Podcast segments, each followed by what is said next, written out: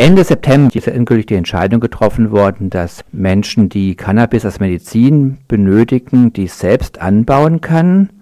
Und ich bin jetzt mit Andreas Vivarelli, dem Bundesbeauftragten für Sucht und Drogenpolitik der Piraten Deutschlands, verbunden. Hallo, Herr Vivarelli. Ja, hallo, ich grüße Sie. Ja, Sie haben ja diesen Prozess äh, begleitet und haben sich da auch für stark gemacht.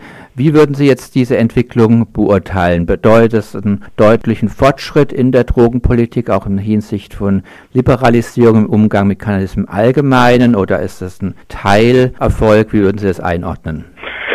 Also es ist ja das Urteil kommt ja aus dem April 2016, ist in Leipzig vor dem Bundes, vom Bundesverfassungsgericht gesprochen worden. Da hat ein, äh, ein, ein Kläger 16 Jahre lang um sein Recht gekämpft, anbauen zu dürfen. Das ist mit Sicherheit ein ganz großer Schritt, ähm, insbesondere ähm, was die Versorgungslücken der zurzeit ca. 800 Patienten mit Ausnahmegenehmigung besteht. Also da werden können Versorgungslücken mitgeschlossen werden. Das Problem ist ja, dass ähm, die Krankenkassen die Kosten grundsätzlich nicht übernehmen, sodass eben äh, die Selbstversorgung eine, eine, sinnvolle Alternative ist und ähm, auch hinsichtlich der Qualitätssicherung Bedeutet also, dass die Genehmigung, die jetzt von der B-Farm, von der Bundesopiumstelle ausgesprochen worden ist für diesen einen Patienten, ähm, absolut der richtige Weg in die richtige Richtung ist. Soweit ich weiß, gibt es noch 128 weitere Anfragen. Ja, ich habe auch in Ihrer Pressemitteilung gelesen, wenn die Menschen das in der Apotheke kaufen müssen, würde das 15 bis 24 Euro je Gramm kosten, die Cannabisblüten.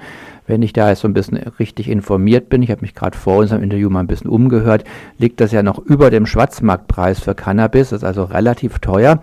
Ich bin jetzt nicht so genau informiert, wie viel Menschen, die das aus medizinischen Zwecken brauchen, pro Tag benötigen, aber klingt eben nach einer recht teuren Therapie. Und da wäre natürlich der Eigenanbau sicherlich gerade auch für Menschen, die in sozial schwierigen Lagen sind, wohl ein Vorteil. Vollkommen richtig. Ähm, und wie Sie schon sagten, der, der Preis ist halt ähm, sehr hoch, plus eben, dass nicht immer ähm, alle Patienten versorgt werden können. Es gibt also wirklich Versorgungslücken vom Lieferanten. Und ähm, da ist die Versuchung, sich am Schwarzmarkt zu bedienen, natürlich recht groß. Ähm, wobei man dabei eben äh, zum einen sich ähm, äh, Gefahr läuft, sich zu kriminalisieren und zum anderen eben auch äh, dort keine Qualitätskontrolle bzw. Verbraucherschutz stattfinden kann. Ja, das wäre sicherlich die wünschenswertere Variante, wenn es insgesamt hier vielleicht Zugangswege gibt. Und da kommen wir zum sozusagen weiteren Thema.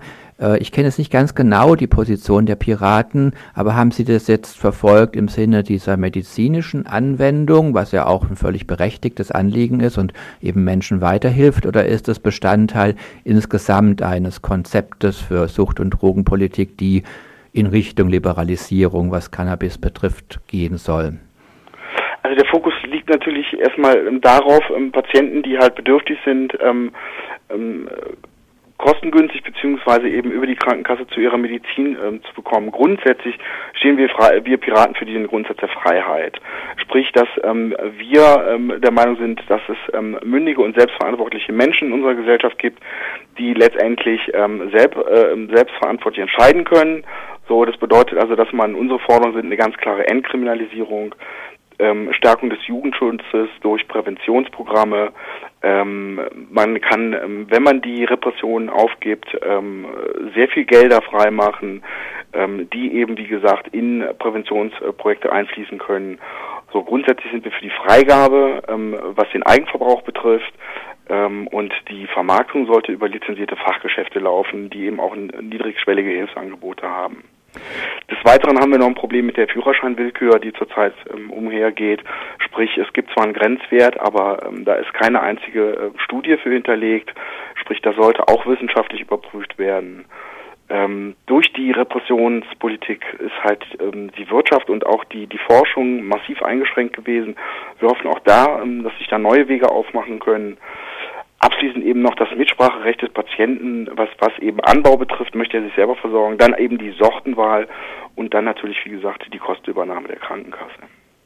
Und wenn Sie jetzt so ein bisschen die politische Szene, die Sie ja besser kennen, beurteilen, meinen Sie, Sie kriegen da Bündnispartner bei den anderen etablierten Parteien oder ist das jetzt ein liberal emanzipatorisches Programm Ihrer Partei und die anderen sind eher so auf Law and Order und lassen wir es mal so, wie es ist? Also ähm, äh, bei den Parteien, da kann man eigentlich ähm, äh, darauf verweisen, es war ähm, diese Woche ein Antrag der Piratenpartei im ähm, saarländischen Landtag unterwegs, wo es eben um die Liberalisierung und Reglementierung von zum Beispiel Cannabis ging und da kann man, das kann man runter, also man kann die, die, die bundespolitischen Parteien da ganz gut runterbrechen, glaube ich. Und über die SPD und CDU muss, muss ich, glaube ich, gar nicht viel sagen. Die haben halt immer noch ein ganz rückständiges Bild und pochen auf der Repressionspolitik, ähm, während ähm, Grüne sich ähm, in dem Moment, wo sie in der Verantwortung sind, sich leider durch Enthaltung ähm, meist zurückziehen aus der Verantwortung. Wir freuen uns über die Linke, ähm, die ähm, uns sehr, sehr nahe sind, was das drogenpolitische ähm, Programm betrifft. Von daher glaube ich, dass wir da mit Sicherheit einen Bündnispartner haben, wie wohl auch jetzt in ganz vielen Kommunen gerade passiert ist nach den Wahlen in Niedersachsen. Ich danke Ihnen mal für die Auskünfte und ich war verbunden mit Andreas Vivarelli, dem Bundesbeauftragten für Sucht- und Drogenpolitik der Piratenpartei Deutschland. Vielen Dank. Ich bedanke mich auch. Vielen Dank.